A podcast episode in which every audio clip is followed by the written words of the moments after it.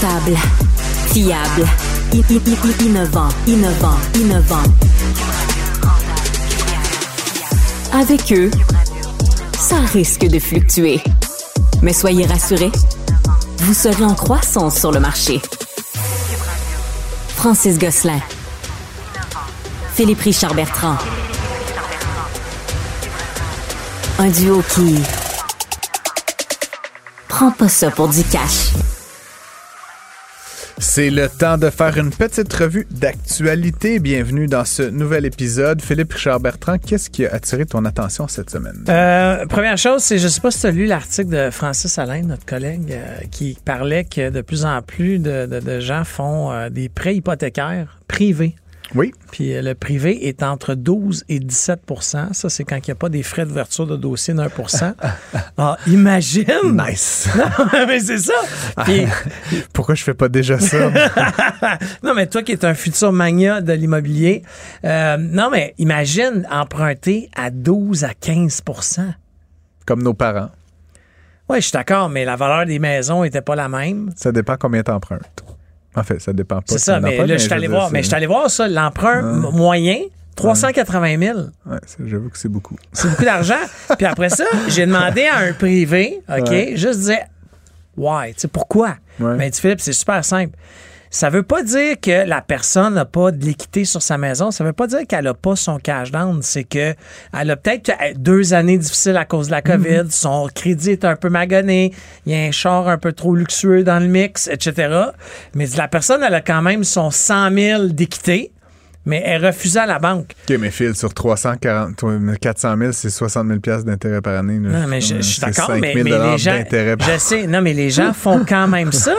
Puis là, euh, comme je te dis, je parlais à un prêteur privé, il dit Philippe, mon risque, il y a 100 000 d'équité dans la maison. Puis il dit By the way, deux paiements d'hypothèque de manquer de suite, ils ont des clauses. ouais. Tu as le droit de mettre les gens dehors pour vendre la maison. ben, c'est ça. Mais tu sais, c'est. Ça a that's- pas de bon sens. En tout cas, honnêtement, limite, là, les gens qui prêtent de l'argent à ces taux-là, je veux dire, c'est quasiment usuraire.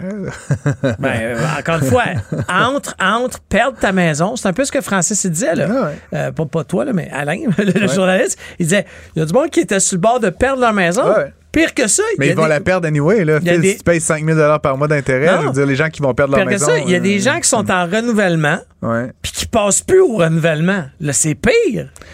Ouais, mais là, écoute, Phil, je suis pas, je suis désolé, mais 15% d'intérêt. Non, je, je suis non. d'accord. Non, non, moi, je trouve ça éhonté.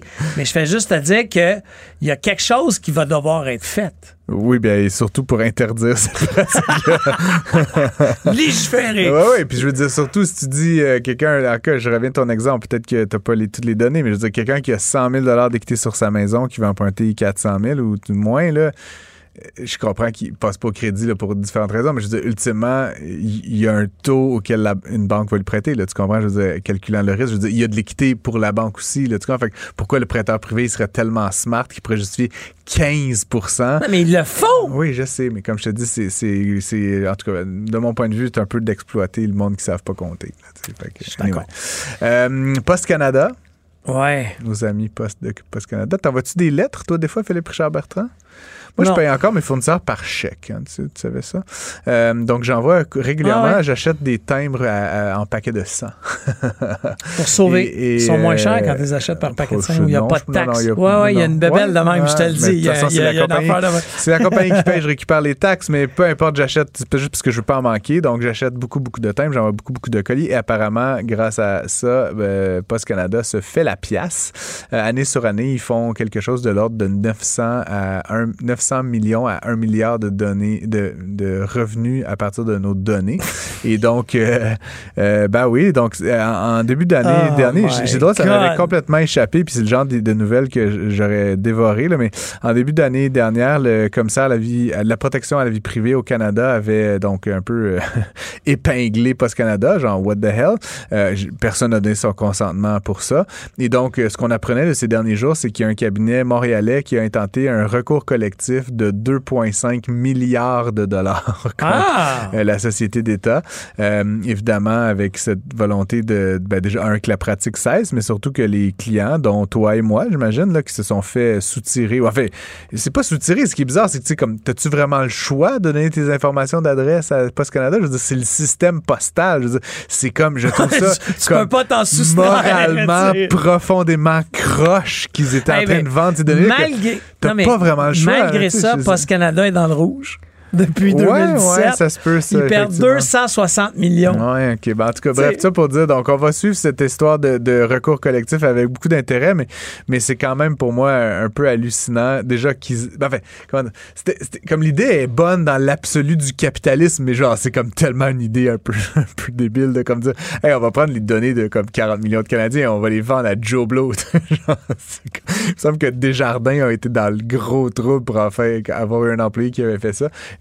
Post Canada, c'était comme institutionnalisé.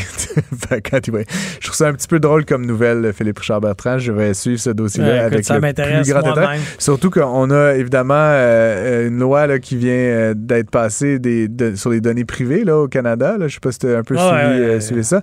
Euh, donc la, la loi 25. Là, puis, tu sais, donc on est en plein là-dedans. Là. On est en train de passer une grosse loi très punitive. Ah, elle est très là, t'as genre punitive. le- Un, un bras du gouvernement qui fait genre la pire des, le pire des scénarios prévus On dans la vend des loi. données. Donc, je trouve ça un petit peu, un petit peu bizarre. Euh, autre chose euh, que j'ai vu moi dans les nouvelles, euh, c'est que euh, Amazon, ok, a donné le pouvoir à. Ouais. ses superviseurs de, de mettre à la porte les travailleurs. Euh, qui voulaient pas retourner au travail. En d'autres mots, Mm. là, tu sais, on est, on est en train de vivre chez Amazon de façon mondiale l'abolition du télétravail. Sauf que tu comprends que même pour une firme d'Amazon, quand tu veux mettre quelqu'un dehors, dehors, tu sais, il faut que ça passe par les Ouais, ressources humaines. tu sais, ouais, c'est ouais. un processus. Là, ils ont carrément redonné le, le pouvoir au superviseur. Puis si tu refuses de, de revenir travailler au bureau, tu peux être carrément licencié dans un courriel. Ouais.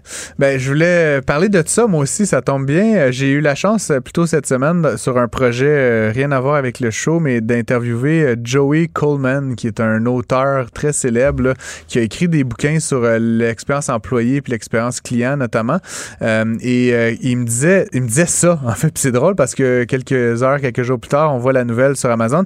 Et ce que me disait Coleman, en fait, c'est qu'il dit, tu vas voir, Francis, il y a plein de business comme Amazon, qui vont demander le retour au bureau.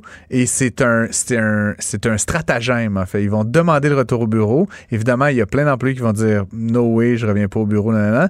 Et donc, ils vont, ce- ces employés-là, se retrouver euh, en défaut d'une politique contrat, de l'entreprise, de, Ouais, de- ouais. de- non, de- de- désobéir là, à leur patron. Et donc, euh, c'est pas un licenciement. C'est un pour c'est- cause. Pour cause. Et donc, euh, en matière de, tu sais, de, de, légal, en matière d'assurance, en matière de Ouais. coûts pour l'entreprise, puis même en matière de réputation sur les marchés, tu sais, quand tu dis je vais licencier 1000 personnes, tu sais, ça fait les médias. Là, c'est comme, ben non, ces gens-là, un par un par un, ils vont décider de pas show up. Fait que, ah ben désolé, les RH, ils vont, ils vont te signaler ta fin d'emploi pour cause. Et donc, il y a, bon, Amazon, évidemment, qui est un peu euh, mis de l'avant dans cet article-là, mais je pense qu'on va voir beaucoup d'autres entreprises utiliser un peu cette même logique-là. C'est machiavélique, mais je trouve un peu ça incroyable. C'est brillant. Avoue que c'est brillant. C'est- sais, ben, du côté patronal, c'est très, très brillant. On- Machiavélique, On, mais... dirait que ce segment, c'est juste plein d'idées brillantes, mais complètement immorales. Euh, Joey Coleman, juste pour ceux que ça intéresse, Never Lose an Employee Again, puis Never Lose a Customer Again, c'est deux best-sellers américains, très, très bons livres. Puis encore une fois, j'ai eu la chance lui parler cette semaine. Puis comme je te dis, il avait prédit que ça arriverait. Puis comme de fait, euh, quelques heures plus tard, je tombe là-dessus. Euh, je voulais parler d'immobilier, Phil. J'aime Yes. ça parler d'immobilier. Tu le sais peut-être, là, mais il y a tout un, un- un truc qui se trame là, autour de la taxation des immeubles locatifs neufs. Euh, au niveau fédéral, là, ça, je pense que c'est fait ou ça va être fait, mais on va abandonner donc de charger la TPS. Puis ce qui est un peu particulier quand tu regardes différentes provinces canadiennes, c'est que euh, à part au Québec, il y a une taxe souvent. Tu as la, la, la TVH.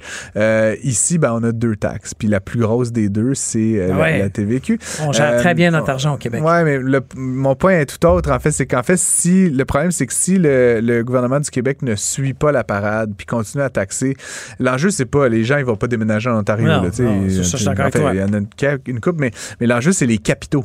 Euh, puis les capitaux, tu sais, c'est les milliardaires, là, ou tu sais, les gens qui ont des dizaines de millions de dollars puis qui cherchent des opportunités, c'est sûr qu'ils vont être beaucoup plus intéressés avec un deal dans lequel tu peux fabriquer, construire et mettre à location euh, dans un, dans un, à Toronto, à Calgary, etc., où il n'y a pas de taxe de vente. Et donc, ça rend le truc beaucoup plus accessible pour un locataire prospectif qu'ici, dans l'éventualité où c'est maintenu, où il y a une charge de 10 qui s'ajoute sur la totalité du projet une fois qu'on le met en, en- en vente. location. Et donc, encore une fois, euh, il y a euh, Isabelle Melançon, que t- on a accueilli euh, plutôt cet Ouais. été à l'émission, euh, qui est la présidente directrice générale de l'Institut de développement urbain, un regroupement là, de promoteurs et développeurs immo- immobiliers qui sonne un peu là, la sonnette d'alarme en disant, encore une fois, c'est vraiment la fuite des capitaux, là, la crainte qu'on qu'on a ici.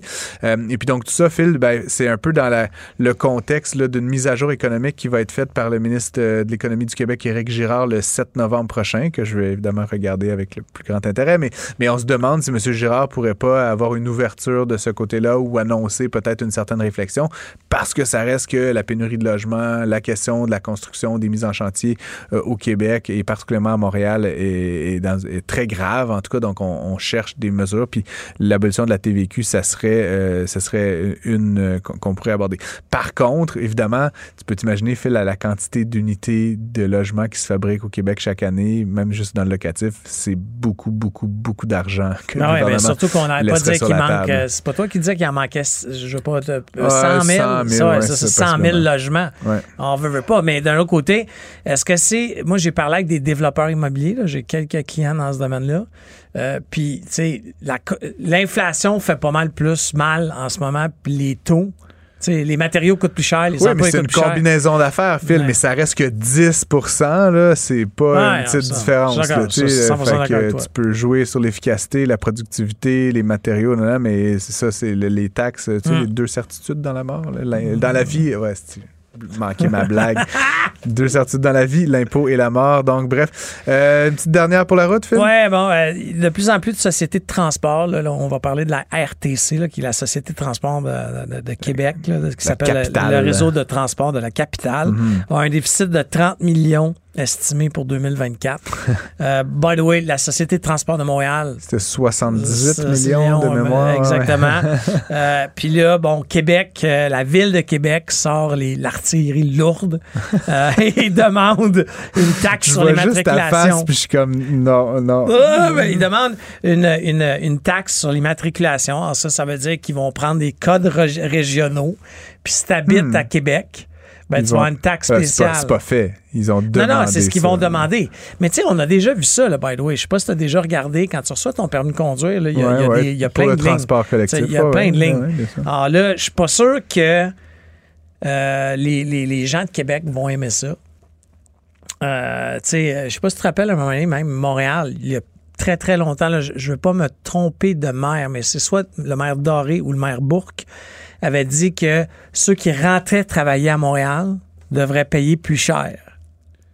Payer pour l'immatriculation? L'immatriculation, parce que tu travaillais à Montréal. Tu utilisais Montréal, mais tu n'habitais pas, tu sais, tu payais pas Mais tes moi, je taxes vais, être- moi, je foncières vais à être Montréal. très impopulaire là, en disant ça, Phil, mais j'ai déjà eu, c'est avec toi que je pense que j'ai eu ce débat-là cet été, mais moi, je suis très favorable au péage, là, par exemple. Ah non, mais moi aussi. Non, bon. non, ça. je- Euh, parce que déjà. Utilisateur payeur. Utilisateur payeur. Mais après, sur, sur le, c'est ce qui est particulier des sociétés de transport, puis c'est une, une grande question. Puis tu sais, je- j'ai j'ai comme deux avis là-dessus. Bon, la première, c'est que depuis la pandémie, clairement, il y a moins de monde dans les, dans les transports en commun. Puis ça fait que c'est particulier, mais c'est comme faudrait mettre plus d'argent pour moins de monde. Tu sais, fait que c'est comme c'est contre-intuitif. Par contre, euh, les, euh, les réseaux de transport, il y a comme un, un peu une prophétie autoréalisante, là, entre guillemets. Là. Je veux pas faire mon petit smart, mais tu sais, mettons moi, là, j'habite à- sur la rive sud de Montréal, je veux venir à Montréal. Bon, le bus, il passe pas souvent. Le bus, il va pas à bonne place. Le bus, il faut que j'aille le prendre le métro, puis l'autre métro, puis nanana, puis ça gosse. tu sais. Puis finalement, quand tu sous-investis dans le transport, ça fait quoi? Ça fait que tout le monde qui vont de plein de points A à point de plein B, euh, plein de points B, ils trouvent que c'est pas fiable.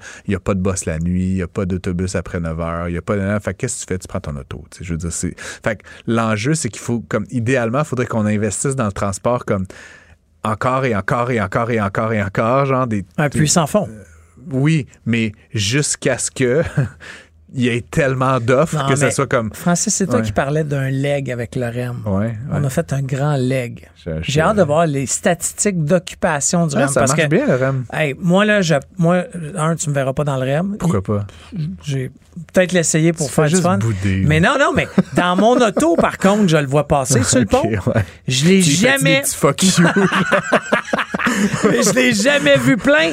Mais non, mais. Je l'ai jamais vu plein. Puis je le à la job prends- à 10 heures le non, matin. Non, non, non, là, non, non, non, en fumant ton Hey, cigare. Non, non, non, non. Je fais ça deux fois par jour, prendre le pont. ouais. Le matin et le soir, je l'ai jamais, jamais vu plein. Ben, a. Et même proche d'être occupé, a- comme tu monde. peux voir le a- métro du- ligne il y a orange du des monde fois. qui prennent le REM, je te rassure. Ah, Bref, ok. ça pour dire, c'est un grand défi de notre ère, Phil, de figurer le transport euh, commun. Évidemment, il y a le tramway de Québec, dont on reparlera une autre fois. mais c'est pas fait. Hein? On va de Ah, monte ça. taxes, go, go, go. Monter On est champion des taxes. Mes taxes, mes impôts, Metallica.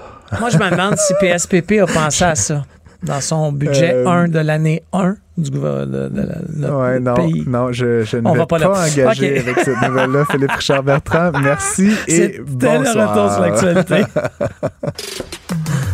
Ne ratez plus rien. Cette émission est aussi disponible en balado sur l'application ou en ligne au cuberadio.ca.